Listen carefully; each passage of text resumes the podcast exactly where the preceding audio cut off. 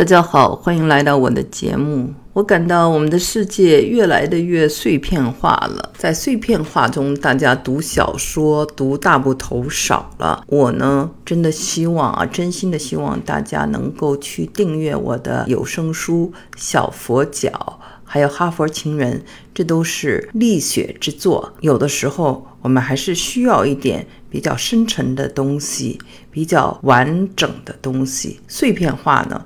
会使我们有的时候无法深入。今天呢，我还是想说李玟，为什么呢？因为李玟呢，她对我们节目。其实是很有借鉴意义的。首先，我们的节目是关于移民的，关于美国的，也关于教育，关于成功，关于原生家庭，关于创伤，关于抑郁症、心理健康啊。人们要成功，那在两种文化中取得成功就更不容易了。这种成功呢，不是有钱有名，还有一个婚姻的幸福，还有一个好的心理。所有呢，我们看它的反差是这么的大。一方面，他有着这种世俗的虚荣心上的满足感，有钱有名；一方面，他又是非常缺乏爱的，非常不幸的。今天呢，我们就要谈的是两点。大家挖出了更多的梗以后，就发现有一点挺奇怪的。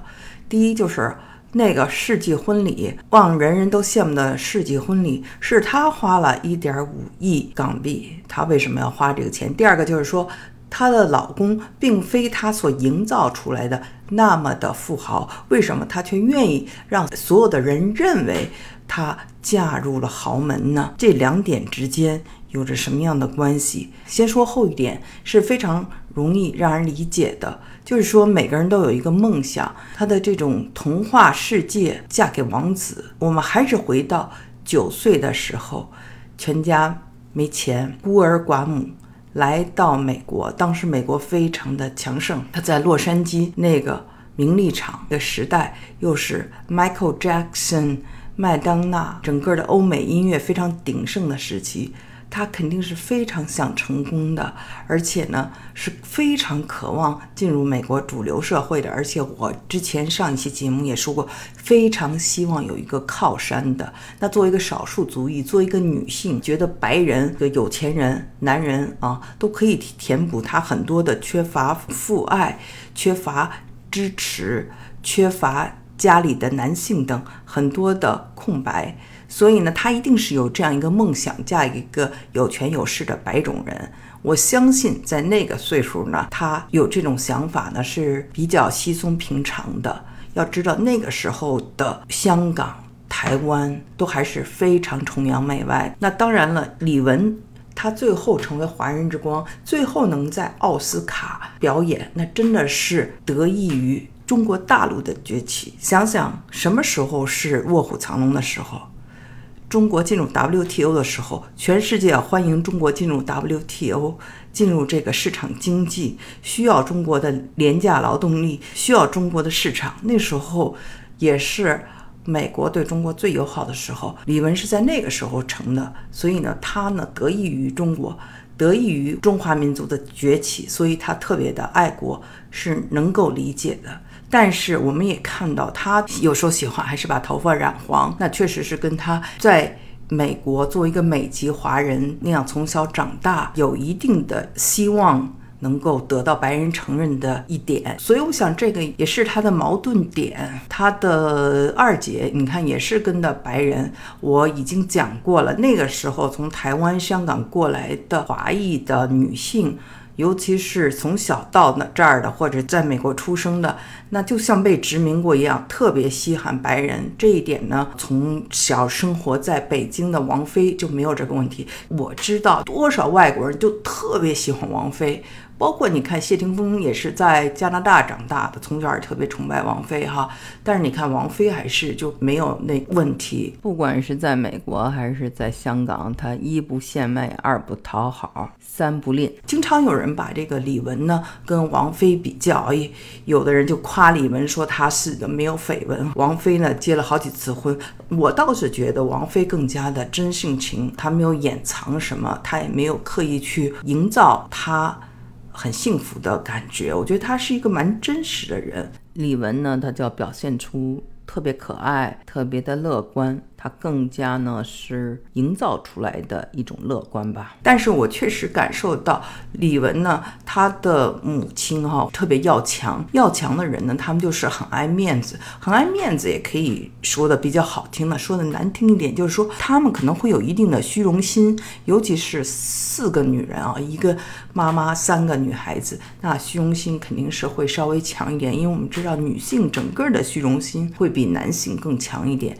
尤其是在这种名利场，在演艺界，李玟呢，她就是知道她的老公他不是一个富翁，但是她宁愿营造出这样的一个氛围，让大家觉得是这样一个氛围，她也去接近她的梦想了，接近她的童话了。就跟呃有一个人呢送了你一个包啊，香奈儿的包，你带着特别喜欢。其实这个包是假的，你也知道。但是这个香奈儿的包走出去的时候，给你呢带来了很多的夸奖，给你带来了很多的面子，你觉得很有面儿。那别人有没有看穿这个包是假的？没人告诉你，所以你就觉得没有人看穿，然后他照样给你带来着一种面子，所以呢，你继续用着它，可能最后你自己都觉得这是真的了。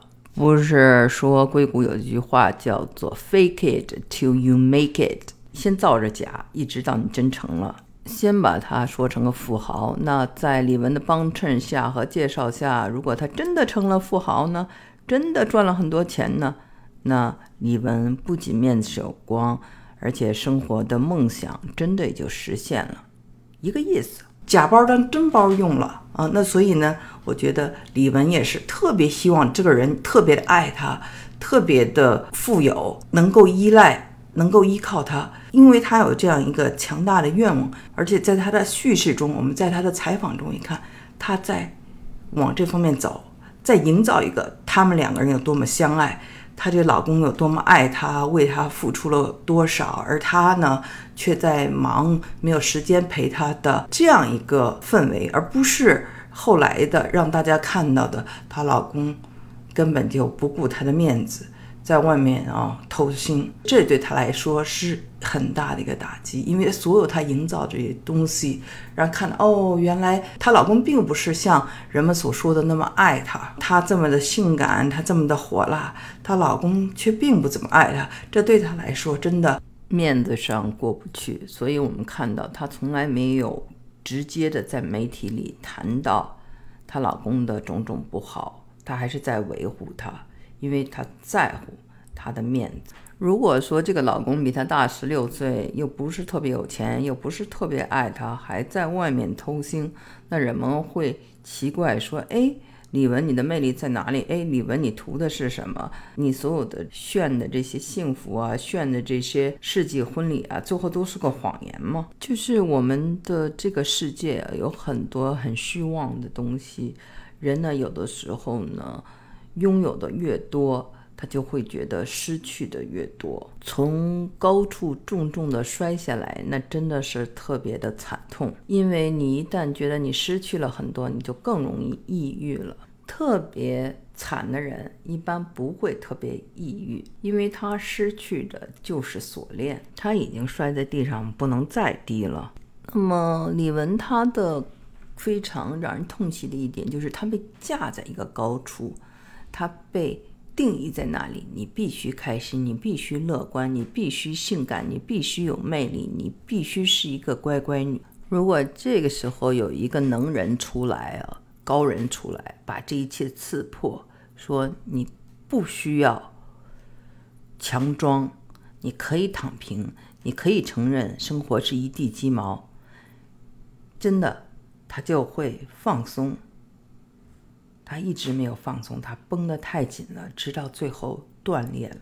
到最后还在说要做一个女战士，这就是我们的儒家教育中特别强调要强、努力。